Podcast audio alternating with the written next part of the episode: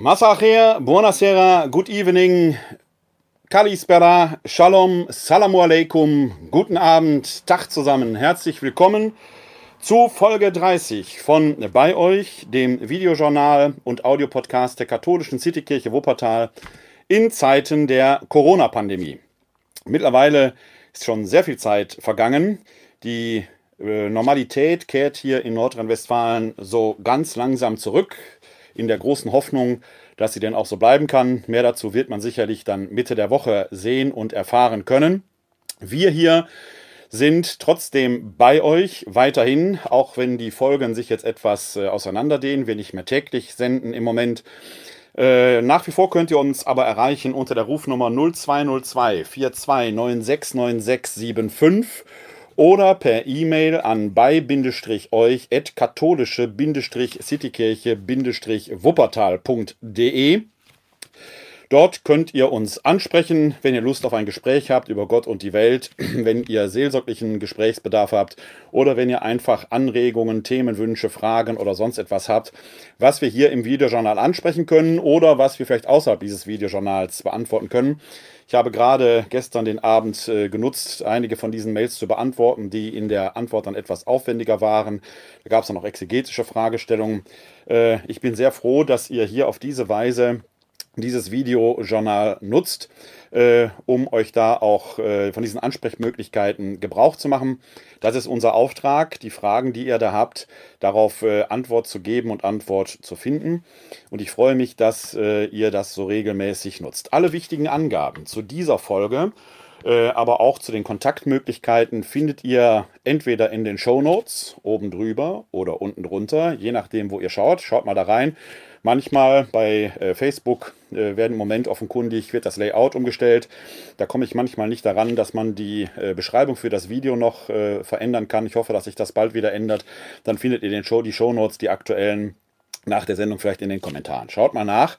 Ansonsten haben wir eben auch eine Homepage, die begleitend zu diesem Videojournal geschaltet ist. Die findet ihr im Netz unter www.kck42.de slash bei euch www.kck42.de slash bei euch.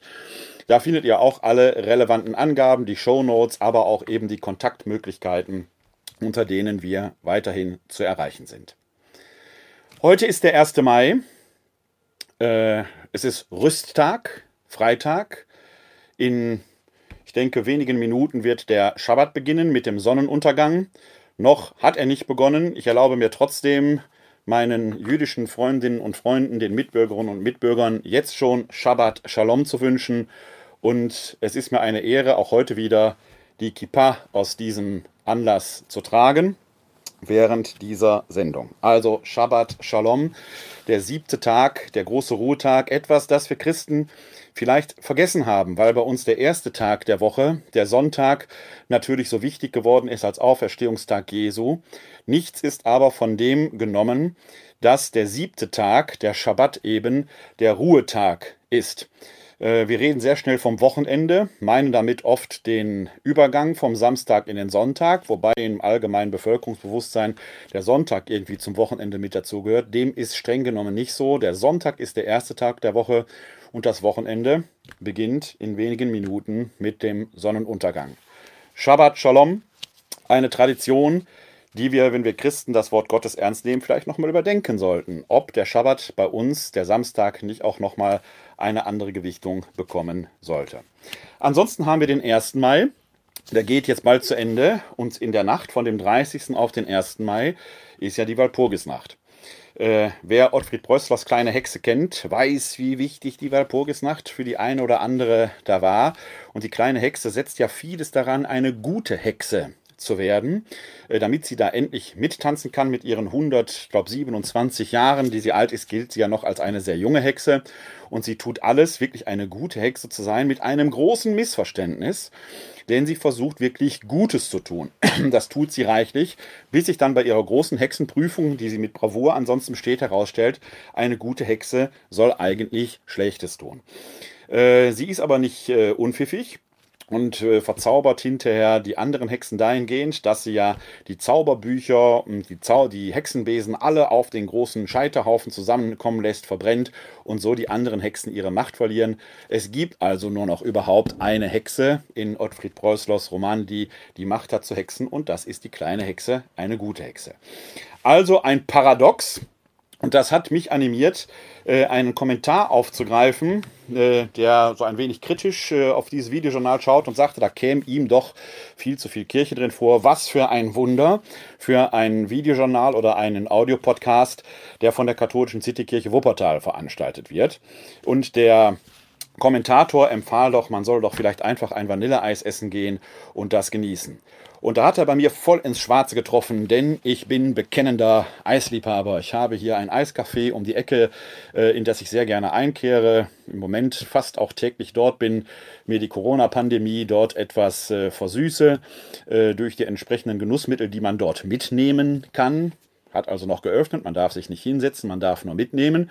Mache ich sehr gerne. Äh, für gewöhnlich trinke ich da übrigens auch immer den einen oder anderen Espresso. Ähm, aber ich will dieses Thema Vanilleeis äh, mal aufnehmen.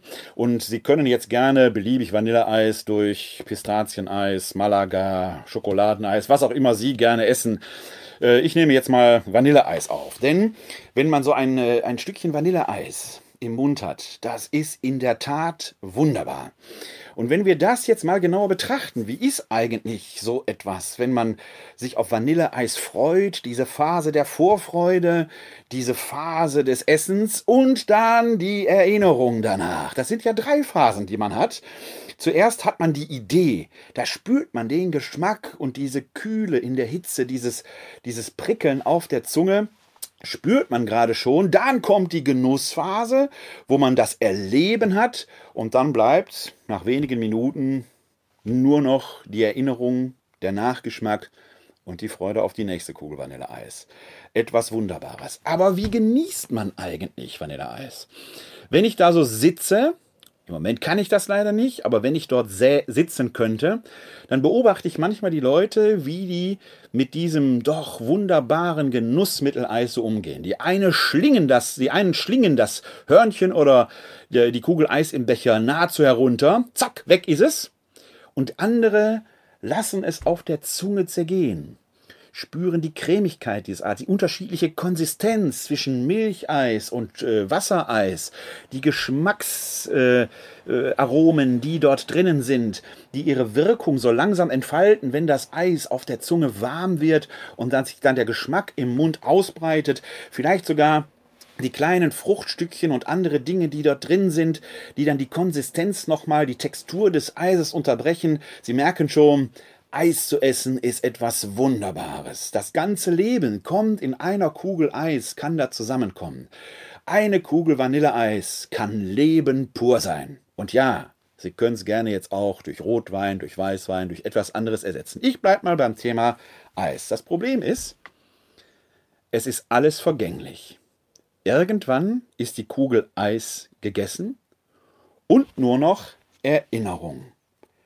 Als Katholik und das sei mir jetzt erlaubt, sage ich, angesichts dieser Kugel Vanilleeis, wenn sie auf meiner Zunge zergeht, ich danke Gott dem Schöpfer, dass er die Vanilleschote erschaffen hat. Wie wunderbar, dass unsere Welt, dass seine Schöpfung all das hergibt, mit dem wir leben, das wir genießen können. Und es ist ein Drama, das wir hier genießen können und anderswo in der Welt, das so ohne weiteres nicht möglich ist. Wie gut geht es uns, dass wir uns darüber Gedanken machen können, statt täglich um unsere Existenz kämpfen zu müssen. Die Frage der Gerechtigkeit stellt sich da ganz neu und Sie merken, so eine Kugel Vanilleeis birgt tatsächlich ein Paradox in sich. Auch wenn ich als Katholik da Gott dem Schöpfer für die Wunder seiner Natur danken kann, ist selbst so eine Kugel Vanilleeis aus meiner Sicht bestenfalls ein Indiz, aber natürlich noch lange kein Beweis. Man muss sich schon die Frage stellen, von welchen Axiomen, von welchen Grundannahmen blickt man eigentlich auf diese Welt? Und da sind wir an einer Stelle, die in diesen Tagen, wo es ja auch um die Diskussion geht, um den Weg, Wie geht man weiter mit der Corona-Pandemie um? Ist schon die Zeit für einen Ausstieg, für einen Exit aus dem Lockdown gekommen oder muss man nicht möglicherweise noch länger drin bleiben? Wie gehen wir eigentlich mit diesen wissenschaftlichen Erkenntnissen um, die so sicher eben im Moment auch gar nicht sein können? Wenn man die Sendung von Maybrit Illner vorige Tage verfolgt hat, dann konnte man da den FDP-Chef Christian Lindner sehen, der hier unweit von Wuppertal, 20 Kilometer entfernt aus Wermelskirchen stand, der in seiner Scheinsouveränität alles und jedes in Frage stellt, dabei aber doch erstaunliche intellektuelle Lücken erblicken lässt. Wie geht denn so ein, ein Politiker mit Wissenschaftlern um? Gibt es da tatsächlich so eine banale Wissenschaftsgläubigkeit, dass der Wissenschaftler als Experte immer schon die ganze Wahrheit sagen muss? Oder gibt man den Wissenschaften, nimmt man die Wissenschaften nicht gerade darin ernst, dass ihre Methodik auch in Versuch und Irrtum, im Suchen, Tasten und Erkennen, im Diskurs stattfinden kann und muss? Das erleben wir ja gerade in diesem Tag, dass es eine banale Wissenschaftsgläubigkeit geht, und Sie merken schon den Paradox in diesem Begriff, eine Wissenschaftsgläubigkeit geht, die sich dann sehr schnell und völlig desillusionieren lässt, wenn zwei Wissenschaftler nicht ein und dieselbe Meinung haben. Was zum Wissenschaftsdiskurs völlig normal dazugehört, weil erst in diesem Ertasten immer mehr die Wahrheit zum Vorschein kommt. Und selbst dann, wenn man eine These entsprechend begriffen hat, die immer noch nie so sicher sein kann, dass sie nicht irgendwann doch hinterfragt werden könnte. Ich könnte das jetzt an x Beispielen deutlich machen. Man hat früher die Welt als Scheibe gesehen. Dann hat man entdeckt, sie ist eine Kugel. Übrigens eine Erkenntnis, die nicht erst im Mittelalter kam, sondern die alten Griechen hatten schon diese Erkenntnis. Der Reichsapfel, den die deutschen äh, Kaiser des Heiligen Römischen Reiches, deutsche Nation hatten, schon äh, im frühen Mittelalter, ist nicht umsonst rund, weil man da die ganze Welt in Händen hielt. Also ist keine neuzeitliche Erfindung, ist schon eine sehr, sehr alte Erkenntnis. Aber die Welt, die Erde war damals der Mittelpunkt und die Sonne kreist um die Erde, bis man entdeckte, nein, die Erde kreist um die Sonne. Bis man erkannte, die Sonne kreist um ein Zentrum in einer Milchstraße und wir werden so auf diese Weise immer weiter an den Rand gedrückt.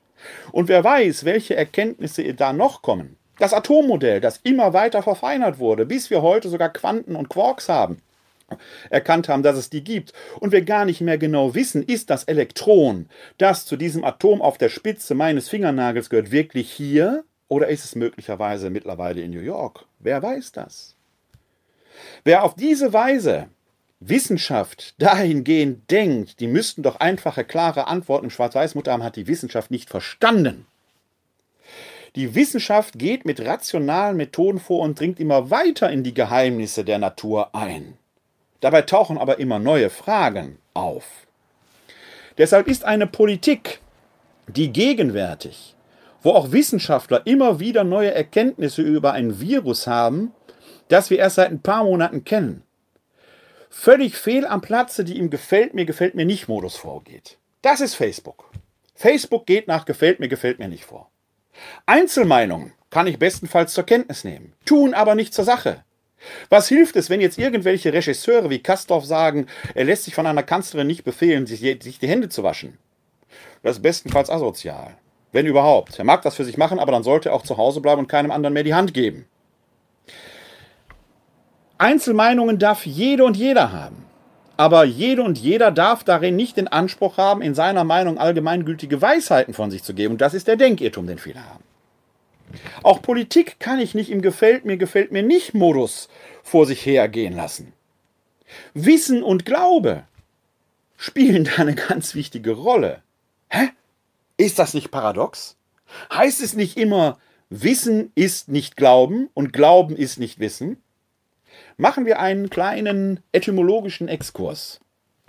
Das deutsche Wort Glaube kommt aus dem altmitteldeutschen geloven. Und geloven führt auch zu geloben.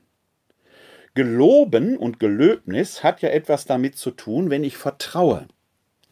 Glauben ist also in sich kein Gegensatz zu Wissen, sondern ein Vertrauen in etwas, das man als wahr erkannt hat. Es hat was mit Erkenntnis zu tun. Und selbst die Wissenschaft kommt an dieser Stelle nicht ohne Vertrauen und Glauben aus. Klammer auf, bemerkenswert, das griechische Wort, das in unseren heiligen Schriften immer mit Glauben übersetzt wird, ist Pistis. Und es heißt, o Wunder, o Wunder, auch Vertrauen. Also es kann gar keinen Gegensatz zwischen Wissen und Glauben geben, weil selbst die Wissenschaft an bestimmten Punkten nicht umhin kann, Vorannahmen anzunehmen, die in sich nicht mehr hinterfragbar sind, die muss man dann einfach glauben. Der Urknall, wir sprachen in einer unserer Folgen hier darüber, ist auch so eine Annahme, die man in sich nicht beweisen kann, deren Wahrscheinlichkeit hoch ist, dass es so ein Ereignis gegeben hat, aber man kann es nicht erfassen und nicht beweisen. Der Mathematiker David Hilbert hat sich in seinem Leben intensiv damit beschäftigt, wie funktionieren mathematische Beweise. Und er kam an den Punkt, dass man sagt, letzten Endes muss man sogar in der Mathematik, die ja in sich eigentlich eine universelle Sprache ist, wenn man irgendwann mal Wesen von anderen Planeten kennenlernen würde, wäre wahrscheinlich die erste Sprache, in der man sich verständigen könnte, die Mathematik. Primzahlen sind überall im Universum. Primzahlen gleich 1, 2, 3, 5, 7, 11 und so weiter. Aber selbst in der Mathematik kommt man an bestimmten Punkten nicht umhin, Axiome zu bilden, die man dann einfach in Anführungszeichen glauben muss. Dass 1 gleich 1 und nicht 2 ist und dass 1 plus 1 2 und nicht gleich 3 ist, sind ja Vereinbarungen, die nehmen wir als gegeben hin behaupten würde, 1 plus 1 ist jetzt 4 oder 3 oder 5 oder 1,78237857, würde ja nicht ganz ernst genommen. Man merkt also, dieses Spiel zwischen Wissen und Glauben, das ist nicht so ganz einfach. Und das spielt beim Vanilleeis auch eine Rolle. Denn ich kann das Vanilleeis ja schon schmecken und mir den Geschmack hervorrufen, ohne Vanilleeis auf der Zunge zu haben. Ich kann Vanilleeis genießen, ohne es zu essen. Verrückt? Nein. Menschliche Geisteskraft. Ich kann also Vanilleeis glauben, ohne Vanilleeis zu begreifen und habe trotzdem denselben Genuss. Vorausgesetzt, ich habe mich einmal, mindestens einmal, auf den intensiven Genuss von Vanilleeis eingelassen, ohne es einfach zu verschlingen. Dann habe ich diesen Geschmack verinnerlicht. Wenn ich ein Musikstück auf diese Weise gehört habe, kann ich diese Musik immer wieder hier oben genießen, ohne sie zu hören. Ich kann das als gedanklich-geistliche Leistung hervorrufen. An dieser Stelle kann man jetzt sagen, ist alles kein Beweis, alles kein äh, äh, bestenfalls Indiz, alles da, alles klar, alles klar. Aber man sollte vorsichtig sein, Wissen und Glauben einfach in einen solchen Gegensatz zu bringen. Und diese Erkenntnis ist enorm wichtig, weil sie etwas mit wissenschaftlicher Redlichkeit erstens zu tun hat. Und zweitens dann auch mit, sagen wir mal, Entscheidungen, die für die Zukunft wichtig sind. Weil ich natürlich in diesem Vanilleeis-Paradox den Geschmack des Vanilleeises wieder hervorrufen kann und anhand dessen natürlich auch Entscheidungen für die Zukunft treffen kann. Irgendwann möchte ich natürlich wieder mal richtiges Vanilleeis auf der Zunge haben. Wenn ich auf unsere nordwestfälischen Ministerpräsidenten Armin Laschet schaue und das, was so in den letzten Tagen abgegangen ist, da treffen sich im Online, im Web wieder die Regierungschefinnen und Chefs der Länder und die Bundeskanzlerin, die in diesem Punkt, und das muss man immer wieder mal sagen, außerordentlich machtlos ist, weil alle Entscheidungen in diesem Bereich, die die Gesundheitspolitik betreffen, im Wesentlichen Landespolitik sind. Und ja, auch hier ist es nicht zwingend notwendig, dass wir eine bundeseinheitliche Lösung haben, weil wenn in Bayern die Infektionszahlen sehr hoch sind und die Not groß ist, man nicht in Flensburg oben 1200 Kilometer entfernt dieselben Einschränkungen braucht. Da ist es gut, dass wir föderal organisiert sind und dass die Geschwindigkeiten da unterschiedlich sein können. Die allerwenigsten Menschen werden täglich zwischen Köln und München hin und her pendeln. Das gibt's, aber die werden da einen Modus vivendi finden, einen Modus, wie sie damit umgehen, einen Modus zu leben. Hier in Nordrhein-Westfalen versucht Armin Laschet aber möglichst schnell äh, eine Öffnung hinzubekommen. Und die Botschaften wechseln teilweise stündlich.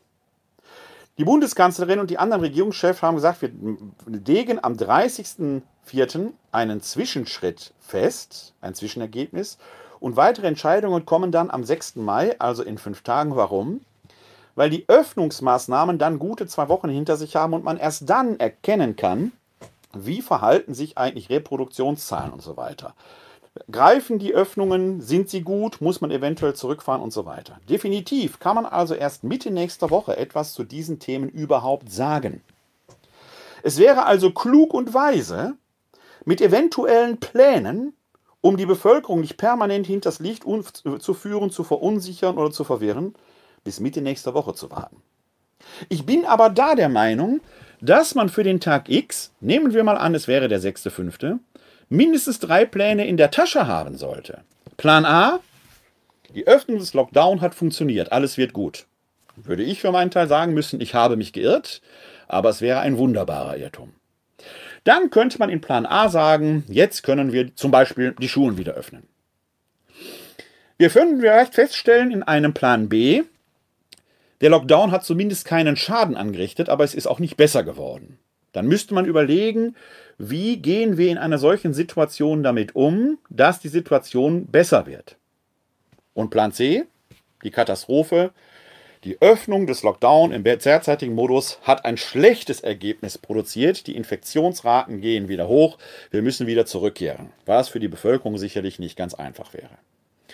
Es gibt wahrscheinlich noch viel mehr Szenarien. Um der Einfachheit willen will ich sagen, diese drei haben wir mal. Ich würde diese drei in der Tasche haben und würde am 6.5., wenn es dort eine einheitliche Linie gibt, dann eine entsprechende Maßgabe veröffentlichen. Was passiert hier in Nordrhein-Westfalen? Erst heißt es, die Schulen machen am, ich glaube, 4., 5., 6. irgendwie nächste Woche wieder auf. Dann heißt es, nein, sie machen am 11.5. wieder auf. Und am selben Tag kommt abends noch die Maßgabe, nein, alles wieder zurück. Ein Ministerpräsident, der so vorgeht, kommt mir vor wie einer der sieben Zwerge, der lustig singend durch den Wald schreitet, Hi ho, hi ho, was sind wir alle froh. Darauf kann man sich aber doch nicht verlassen. Das kann doch nicht der Wahrheit letzter Schluss sein. Das ist doch keine vernünftige Kommunikation. So verwirrt man die Leute nur und schlussendlich wird es darin nur einen großen Unmut in der Bevölkerung geben. Die Politik hat bisher gut daran getan, sich auf das, was die Wissenschaftler wissen können, und ich betone, wissen können. Sie forschen ja noch.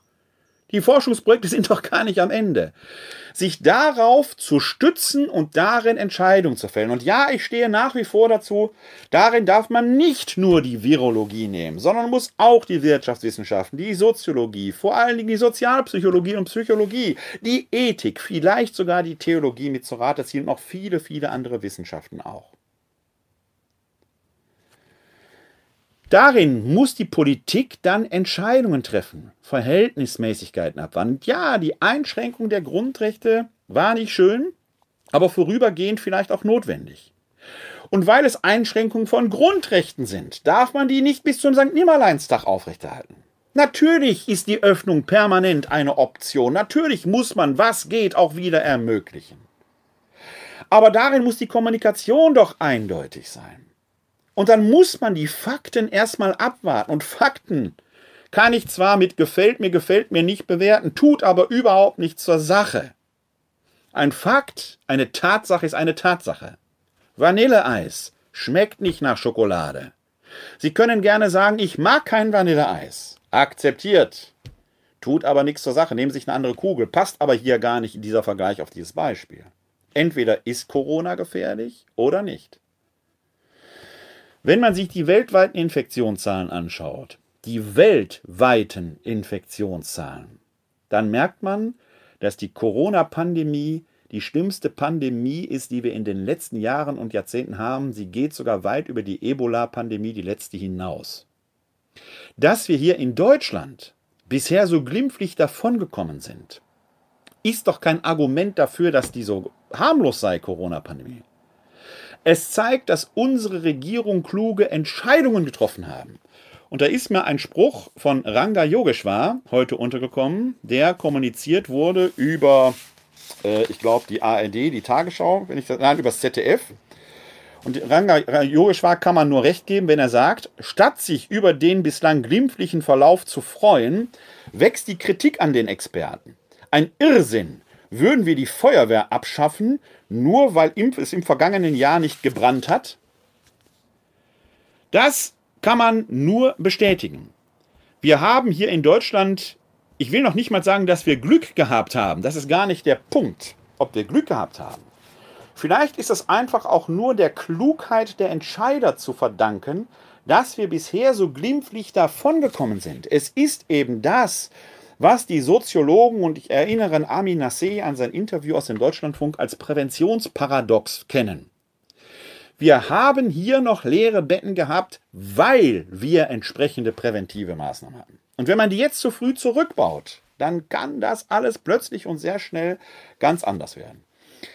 Wir werden diesbezügliche Erkenntnisse aber erst Mitte nächster Woche haben. Es hilft überhaupt nicht täglich auf irgendwelche Reproduktionsraten zu schauen. Und ja, auch da muss man den Politikern sagen, eine Reproduktionsrate, eine, die Zahl der Verdopplung, wie schnell sich die Infektion verdoppeln, ob 10 Tage, 20 Tage oder 5 Tage, sagt im Endeffekt dasselbe aus. Ein Politiker, der darüber resümiert, dass das ja alles die Begriffe durcheinander gegen dem kann man insofern recht geben, es wäre schöner, wenn man sich auf eine Sprachredung haben müsste. Aber so viel Mathematik sollte doch jeder in der Schule gelernt haben, dass eine Verdopplungszahl etwas ähnliches ist wie ein Reproduktionsquotient. Wir können einigermaßen sicher, erfahrungsgesättigt, erst nächste Woche, Mitte nächster Woche sagen, was haben die Öffnungsmaßnahmen bewirkt. Wird es schlimmer?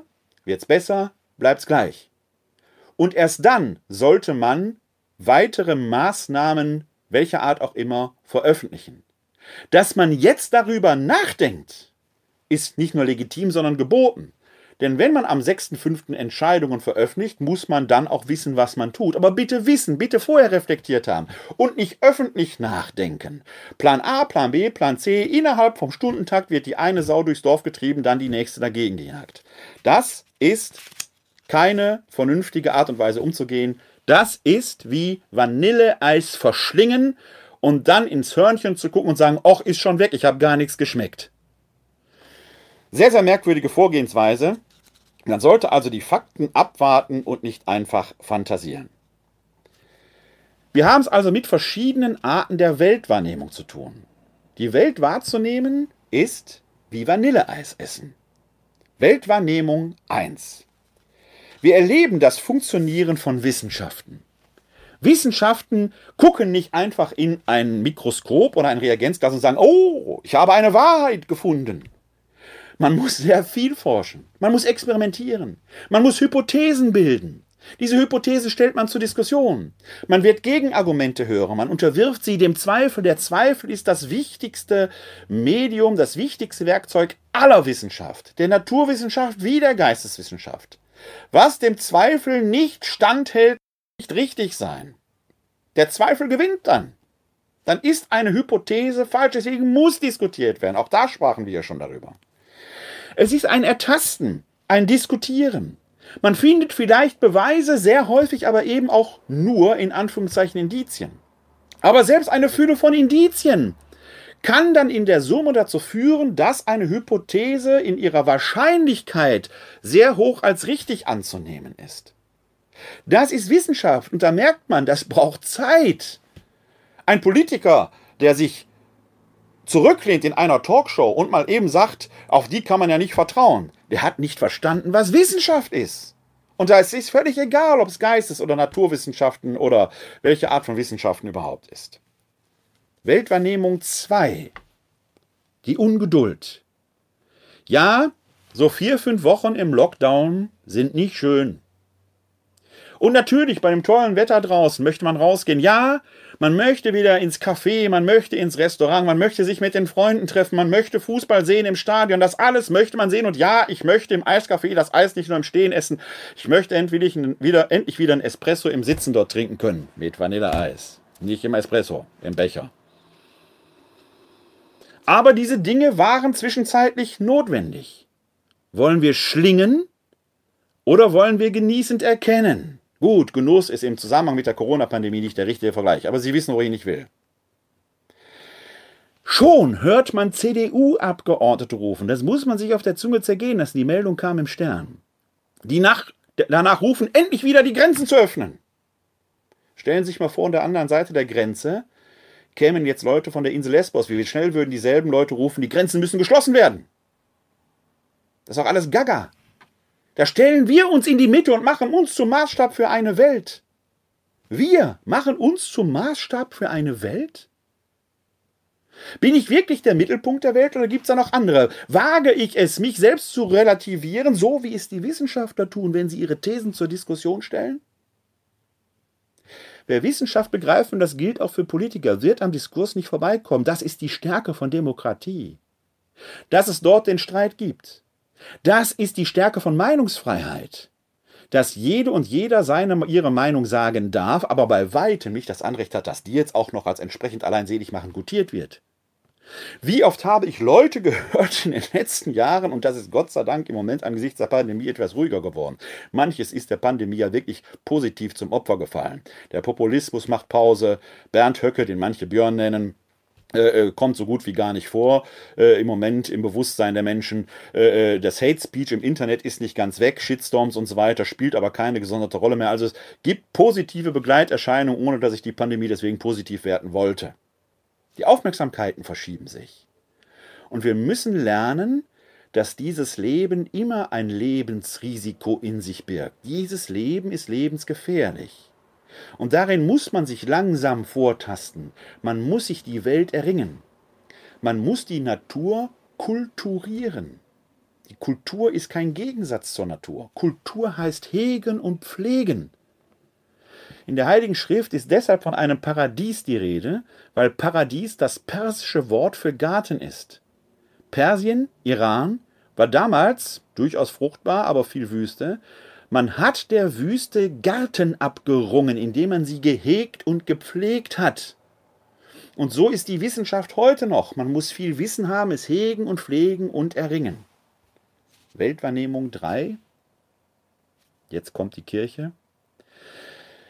Da wird in einer Mainzer Tageszeitung ein großer Bericht über einen Pfarrer veröffentlicht, der, weil er jetzt nicht das tun kann, was er immer tut, Messe feiern, Termine sind natürlich viele ausgefallen, einfach begonnen hat, durch seine Gemeinde zu spazieren. Er findet verloren gegangene Personalausweise, er begegnet einem Mann, den er kennt, hinterm Gartenzaun, der ihm anbietet, mit ihm doch ein Glas, ein, ein Schoppen Wein im Gartenhäuschen zu trinken. Er hält den einen oder anderen Schwatz und erkennt, hinter der Kirche da draußen gibt es eine Welt und da leben Menschen. Menschen, die er kennt, aber sonst nur aus der Kirchenbank. Wunderbar, nicht wahr?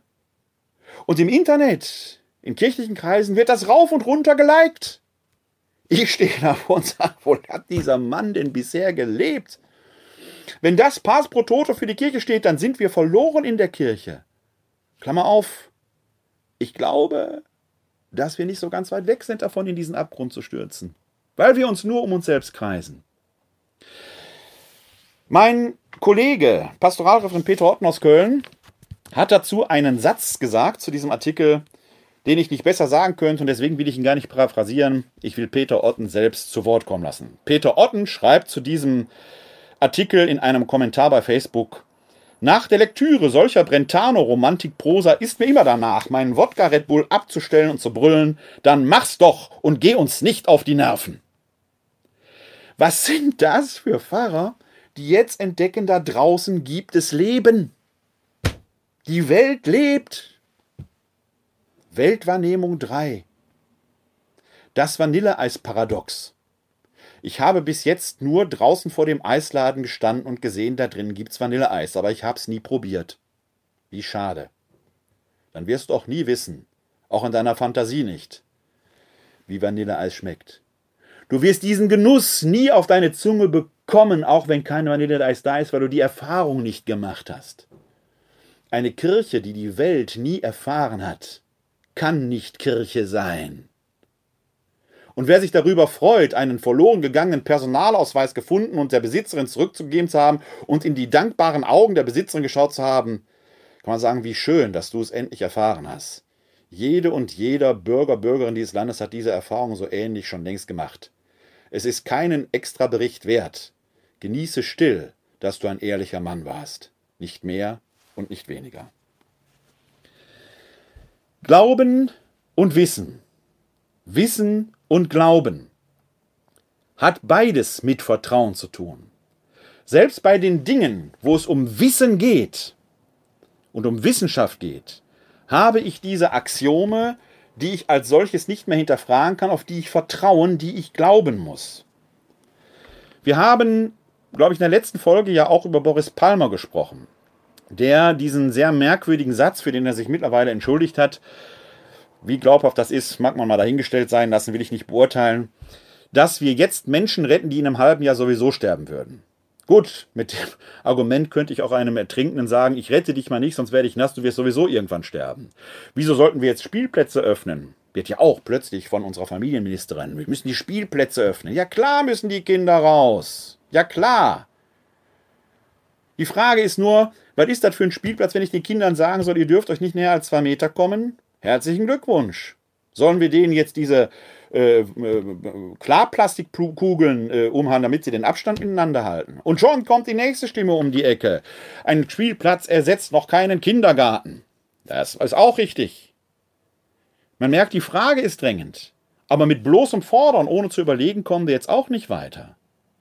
Wir brauchen gute Antworten darauf. Und mit dem Argument von Boris Palmer könnte ich sagen, was soll ich denn Kinder retten? Die müssen ja auch irgendwann sterben. Oder zählt ein halbes Jahr weniger als fünf Jahre? Wollen wir so utilitaristisch in diese Welt hineingehen?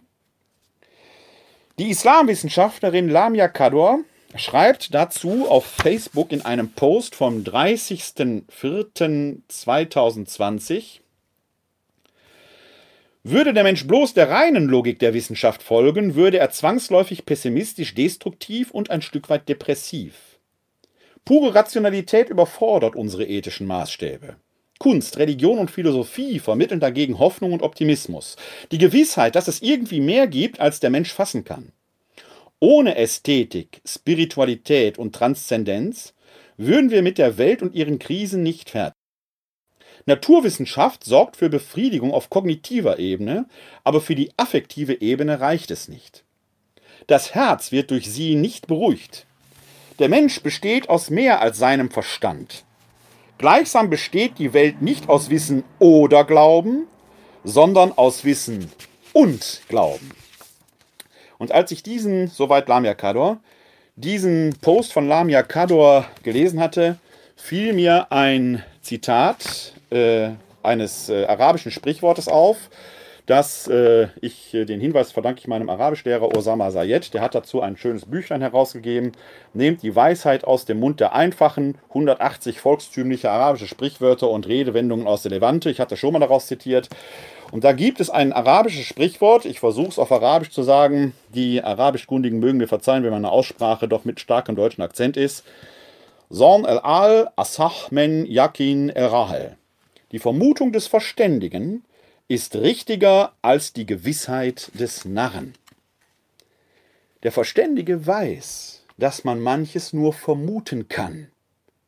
Nur der Narr glaubt, alles müsste permanent gewiss sein. Und der Narr, die Narren offenbaren sich in diesen Zeiten, wenn sie behaupten, man wäre satt auf Virologen zu hören. Die Narren entpuppen sich gerade, wenn sie frei demokratisch behaupten, es müsse doch jetzt alles mal langsam vorangehen. Der Narr sucht Gewissheiten, wo der Kluge weiß, dass manchmal Vermutungen der erste Schritt zur Erkenntnis sind. Das gilt übrigens auch in der Kirche. Am Anfang habe ich über die Walpurgisnacht gesprochen. Es ist natürlich überhaupt kein Zufall, dass mit dem 1. Mai in der römisch-katholischen Tradition der Marienmonat anfängt. Also ein Monat, der in besonderer Weise der Gottesgebärerin und der Mutter Jesu Maria gewidmet ist.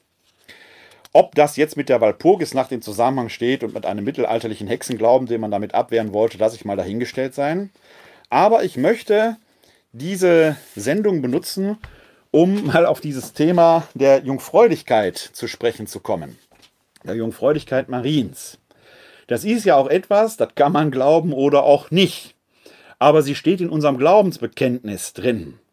Und zwar an einem Punkt, wo es um die Menschlichkeit Jesu geht. Das Glaubensbekenntnis, das wir haben, behandelt ja in einem großen Absatz die Göttlichkeit Jesu. Ich verweise dazu mal auf ein Video von einer Glaubensinformation, das wir gesendet haben, findet man entsprechend in den Show Notes. Und dann wird die Menschlichkeit Jesu entsprechend betont. Bei der Göttlichkeit Jesu heißt es, er ist Gott von Gott, Licht vom Licht, äh, wahrer Gott vom wahren Gott, Gottes einzig geborener Sohn, gezeugt, nicht geschaffen und so weiter. Und dann kommt dieser Satz, dass er für uns und zu unserem Heil vom Himmel gekommen und Mensch geworden ist, aus dem Heiligen Geist und geboren wurde von der Jungfrau Maria. Beide Artikel zusammengenommen sagen, er ist wahrer Gott und wahrer Mensch. Warum aber die Jungfräulichkeit Mariens? Es war doch keiner dabei.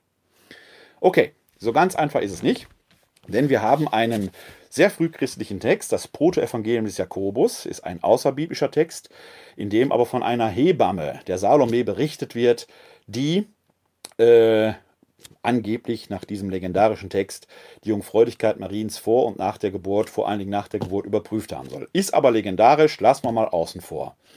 Da geht es auch in diesem Satz im Glaubensbekenntnis gar nicht drum. Denn es geht immer um das Bekenntnis, er ist wahrer Gott und wahrer Mensch. Wieso kommt man überhaupt darauf? auf diese Frage. Hintergrund und Basis allen theologischen Reflektierens sind immer Kreuzestod und Auferstehung Jesu. Kreuzestod und Auferstehung. Die Auferstehung des Toten, des Gekreuzigten, so glauben ist ja schon schwierig genug für einen verständigen Menschen. Und zwar nicht nur des modernen Menschen, damals auch schon. Wir haben hier in einer der Folgen schon mal darüber gesprochen, dass Paulus ja im ersten Korintherbrief einen Zeugenbeweis führt, weil die Korinther da schon gezweifelt haben. Ist alles nicht neu. Er benennt aber über 513 Zeuginnen und Zeugen, vorliegend Zeugen, die äh, für die Aufrichtigkeit dieser Behauptung einstehen. Also Zeugen hat eher den Status von Indizien. Aber 513 schon eine große Menge. Hat er auf diese Weise das Axiom der Auferstehung des Gekreuzigten festgelegt, und kann man sich darauf einlassen, man könnte ja auch sagen, ist alles Quatsch, dann ist man an dieser Stelle draußen, dann findet man den ganzen Rest, was der Christen glauben, auch Quatsch, ist klar. Aber wenn ich mich darauf einlassen kann, dann kommt sofort eine zweite Frage auf. Wie kann es sein, dass der Gekreuzigte, der ja als gekreuzigt Gottesverlassener stirbt, von Gott gerettet wird? Wer ist dieser Jesus von Nazareth? Man merkt, wie eine Frage zur nächsten führt ist nicht nur in den Naturwissenschaften so, sondern auch in der Theologie oder in anderen Geisteswissenschaften. Und da setzt schon in neutestamentlicher Zeit ein Reflexionsprozess ein, der vor die Frage nach dem Wesen Jesu führt. Es wird 300 Jahre dauern, bis man dieses Dogma auf dem Konzil von Nicäa, er ist wahrer Gott und wahrer Mensch, formuliert. Damit ist die Frage immer noch nicht abschließend. Man wird sich weiter darüber streiten. Man streitet sich bis ins Jahr 2020 letzten Endes um die Frage und dafür eine sprachliche Form findet, die unter anderem die Jungfrauentitulatur Mariens beinhaltet. Wieso? Bei uns Menschen ist das so, dass wir in aller Regel davon ausgehen können, dass eine Frau, die ein Kind geboren hat, auch die leibliche Mutter dieses Kindes ist. Gut, im Jahr 2020, wo wir solche Phänomene wie Leihmutterschaft und ähnliches kennen, ist auch das nicht so ganz sicher, aber wir befinden uns hier im Jahr 325 nach Christus. Da gab es das so noch nicht. Also die Frau, die dieses Kind zur Welt bringt, ist mit Sicherheit die Mutter, die leibliche Mutter dieses Kindes. Jetzt wissen wir im Falle der im Falle Jesu von Nazareth sogar, dass diese Mutter Maria hieß und wir wissen, dass sie eine Menschin war. Klammer auf, Fun Fact am Rande. Ob der Vater eines Kindes wirklich auch der leibliche Vater ist, ist noch lange nicht so sicher. Könnte auch jemand anders sein. Deshalb gibt es ja in unserer Menschheitspsychologie einen interessanten Effekt. Müssen Sie mal darauf achten. Wenn ein Pärchen mit einem Kinderwagen durch die Stadt oder Stadt oder einen Park oder sonst wo schiebt und die Leute gucken da rein, dann sagen die mit 95%iger Wahrscheinlichkeit ganz der Vater. Weil die den Mann, der den Kinderwagen da schiebt, in Sicherheit wiegen wollen, es ist sein Kind. Ist menschheitspsychologisch absolut genial und richtig, denn so wird sozialer Friede hergestellt. Der soll die Familie bitteschön nicht verlassen. Nur am Rande. Im Falle Jesu wissen wir, er hatte eine Mutter, die eine Menschin war und sie hieß Maria. Und jetzt geht's los. Der Glaube sagt, Und es geht jetzt um Theologik. Und zwar nicht deduktiv, sondern induktiv geschlossen. Man nimmt also kein Faktum und leitet von dem etwas ab, sondern man hat aufgrund von Kreuzestod und Auferstehung jetzt heraus reflektiert im 300 Jahre währenden Diskurs und Streit, muss man eben sagen. Er ist wahrer Gott und wahrer Mensch. Und von hier aus wird jetzt induktiv eine Aussage gemacht.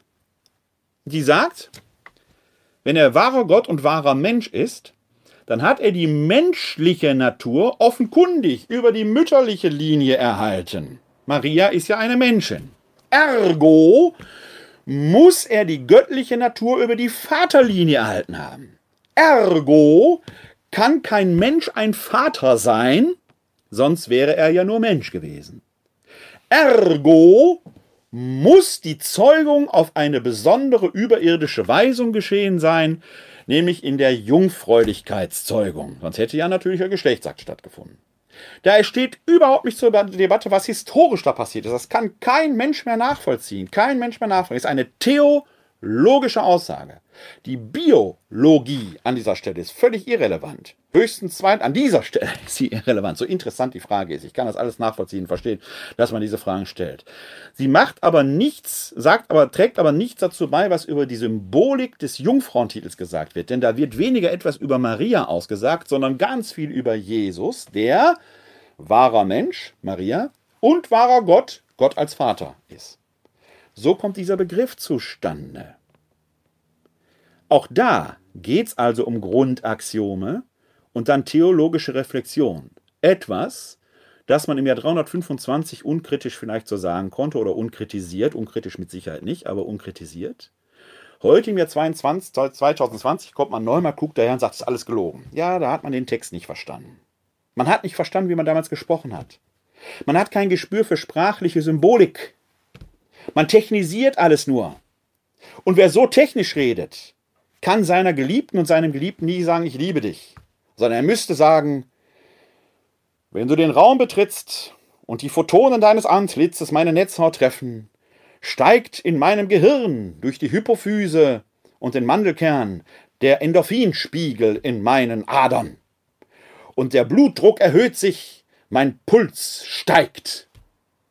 Ob diese Beziehung lange halten wird, wenn man die Liebe auf psychochemische körperliche Reaktionen reduziert, bin ich sehr gespannt. Sprache schafft Bilder. Und in dem einen Begriff Jungfrau ist eine ganze Welt enthalten, so wie in einer Kugel Vanilleeis, eine Aromenexplosion, die man selbst dann noch schmecken kann, wenn das Vanilleeis längst geschmolzen ist. Wissenschaft ist Begreifen und Verstehen. Manch einer begreift aber die Wissenschaft nicht. Ist das, was die Wissenschaft als wahr erkennt, deshalb falsch? Ist jemand, der Chemie, Physik und Mathematik nicht versteht, deshalb berechtigt zu sagen, es sind alles Lügner? Wenn man Theologie und Glaube nicht versteht, kann ich respektieren. Aber seid vorsichtig. Denen, die sich darum bemühen, vorschnell zu unterstellen, sie wären im Irrtum. Geht erst mal in ihren Schuhen wandert darin, bildet euch dann eine Meinung, lehnt den Glauben von mir aus ab, bleibt aber voll Respekt und Toleranz. Nicht verstehen heißt nicht, dass das Gegenüber allein schon im Unrecht wäre. Es kann auch ein Phänomen der eigenen Blindheit sein. Dass ihr das Gegenüber anfragt, ist aber nicht nur recht und billig, sondern auch geboten. Denn erst im Streit und Zweifel kann die eigene Weltsicht und die eigene Weltwahrnehmung immer schärfer werden. Ähnliches ist übrigens auch dem Apostel Paulus passiert. Bevor er zum Paulus wurde, hätte ich beinahe gesagt, wobei das nicht so ganz richtig ist. Denn der Paulus stammt ja aus Tarsus, ist also ein hellenistischer Jude. Seine Eltern waren Juden, aber äh, sie lebten halt im ähm, griechischsprachigen Bereich und er hieß wahrscheinlich immer schon Saulus Paulus. Saulus geht auf den hebräischen Namen Shaul zurück, also den Namen des Königs Saul. Und Paulus ist einfach der lateinische, das lateinische Wort für der Kleine. was mir sehr gefällt, weil ich ja Kleine mit Nachnamen heiße. Äh, mein ganz verehrter Großvater übrigens Paul hieß. Und wenn ich mir einen Namen hätte geben können, hätte ich mir in Ehren meines Großvaters auch den Namen Paul äh, mal zusätzlich gegeben. Also von daher, es gibt ganz viele Affinitäten, die ich zu diesem Paulus habe. Warum nur betone ich das? Weil wir gleich in der Lesung, die für den heutigen Tag, den Freitag der dritten Osterwoche vorgesehen ist, nämlich von der Bekehrung des Paulus hören. Und da werden, sagen viele, sagt ja auch der Volksmund, aus dem Saulus wurde ein Paulus. Nein, so einfach ist das nicht der hieß immer Saulus Paulus, also gewissermaßen der kleine König. Dass er sich hinterher immer nur selbst Paulus nennt, hängt mit einer Lebenserkenntnis zusammen, dass er im Angesicht Gottes eigentlich immer klein bleiben wird. Und so nennt er sich der Kleine, weil er sagt, im Kleinen scheint die Größe Gottes auf. Und das ist das, was äh, dann dazu führt, dass er diesen Namen stärker betont. Aber in seiner sogenannten Bekehrung, passiert etwas, das ich als neue Weltwahrnehmung bezeichnen möchte, aber das Wesen des Paulus ändert es nicht. Seine Leidenschaft bleibt nämlich. Hören wir die erste Lesung vom Freitag der dritten Osterwoche. Sie entstammt der Apostelgeschichte, Kapitel 9, die Verse 1 bis 20. Lesung aus der Apostelgeschichte. In jenen Tagen wütete Paulus immer noch mit Drohung und Mord gegen die Jünger des Herrn. Er ging zum hohen Priester und erbat sich von ihm Briefe an die Synagogen in Damaskus, um die Anhänger des neuen Weges, Männer und Frauen, die er dort findet, zu fesseln und nach Jerusalem zu bringen.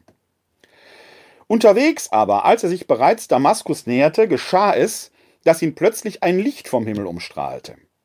Er stürzte zu Boden und hörte, wie eine Stimme zu ihm sagte, Saul, Saul, warum verfolgst du mich? Er antwortete, Wer bist du, Herr?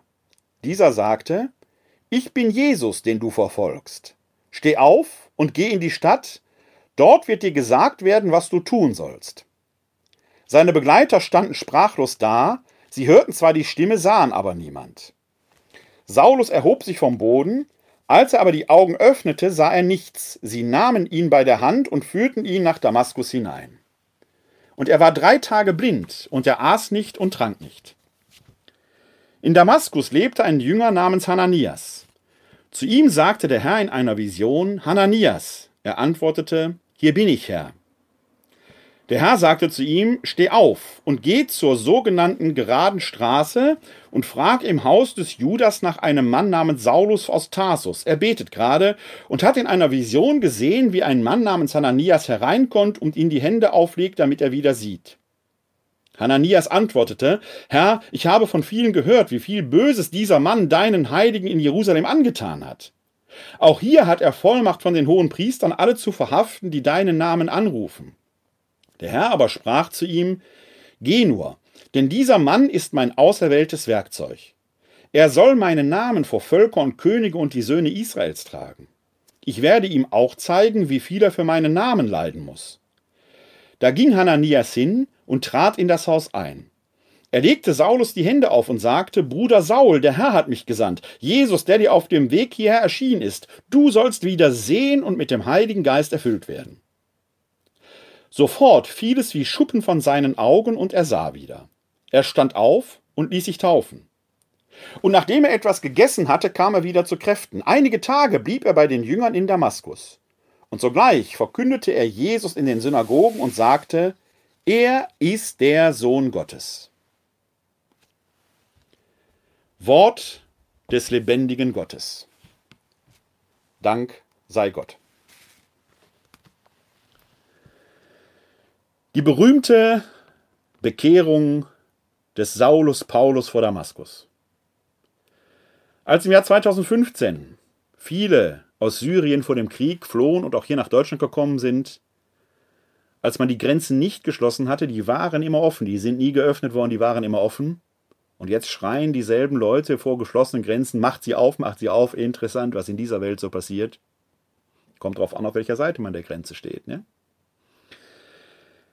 kamen auch viele Christen aus Syrien hierhin, die vor dem Krieg flohen. Wir haben hier in Wuppertal ja eine Gemeinde arabischsprachiger Christen gegründet. Wir haben diese Gemeindegründung mit einem Blog beteiligt, der ölbaum.de, packe ich in die Shownotes, guckt euch da mal rein. Und einer der Christen, die da gekommen sind, ist Elias Assul. Hat bei uns in der katholischen Citykirche mal ein Praktikum gemacht. Und in einem der Gespräche sagte mir, er wäre in der Nähe geboren worden, aufgewachsen, wo Paulus sein Bekehrungserlebnis hatte. Gibt fast kein schöneres Geschenk für mich, ist wie Vanilleeis essen. Ich bin noch nie in Damaskus gewesen, aber jemanden zu kennen, der drei Kilometer von da geboren ist, ist wie Vanilleeis zu essen, wenn man nichts im Hörnchen hat.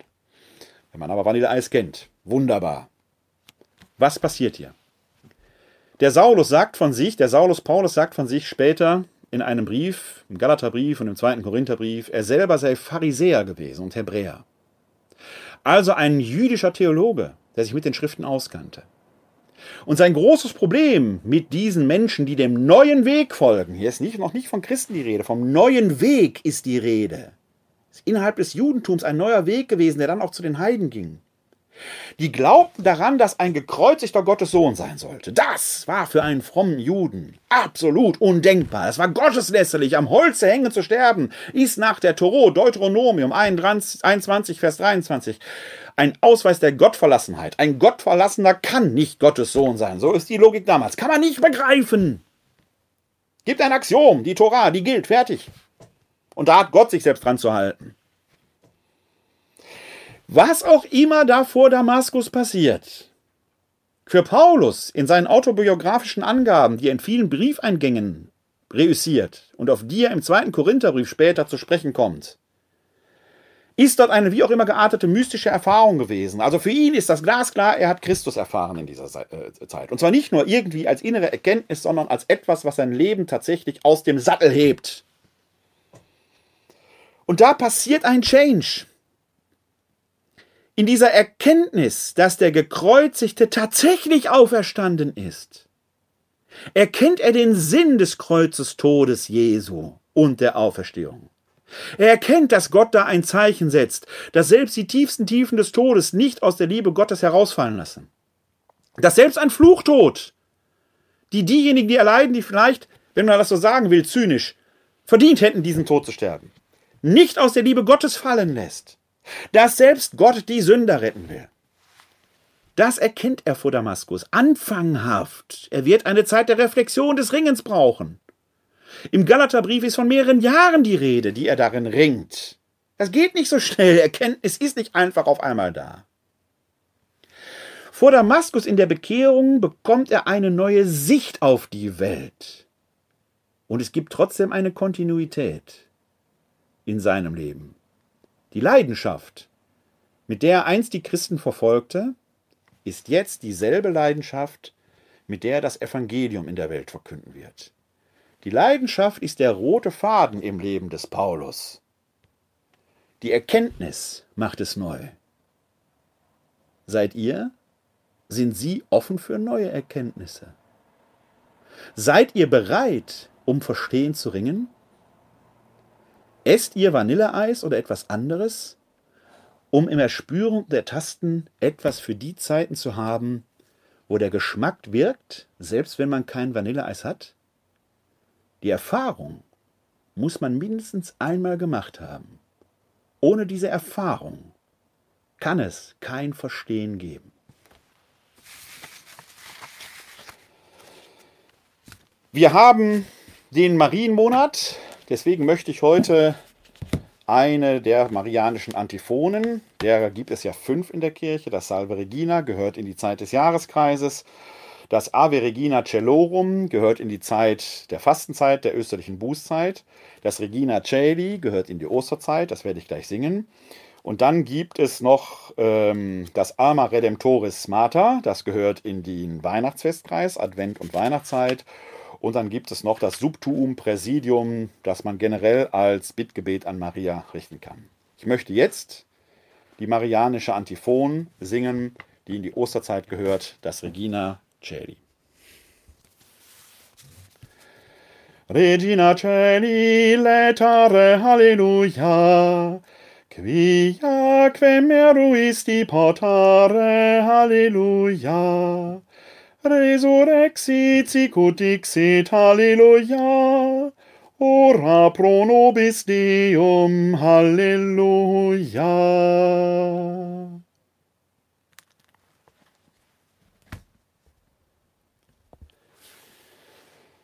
Der Worte sind genug gewechselt, seid Sehende nicht blind. Werdet nicht wie Ross und Maultier, die verstandlos sind. Und dazu erbitte ich Gottes Segen über uns alle, besonders über jene, die am Coronavirus erkrankt sind, die vielleicht jetzt gerade leiden, vielleicht sogar mit dem Tode ringen, dass ihnen Heil und Trost und im besten Falle Genesung gewährt werden möge. Der Herr segne uns, er bewahre uns vor Unheil und führe uns zum ewigen Leben. Das gewähre uns der dreieine Gott, der Vater, der Sohn und der Heilige Geist. Amen. Hosanna, Jeshua. Hilf doch! Gott hilft! Halleluja! Die nächste Sendung kommt dann übermorgen am Sonntag. Bis dahin sage ich, heute ist nicht alle Tage. Ich komme wieder, keine Frage. Bleiben Sie bis dahin gesund und helfen Sie anderen, gesund zu bleiben oder gesund zu werden. Glück auf!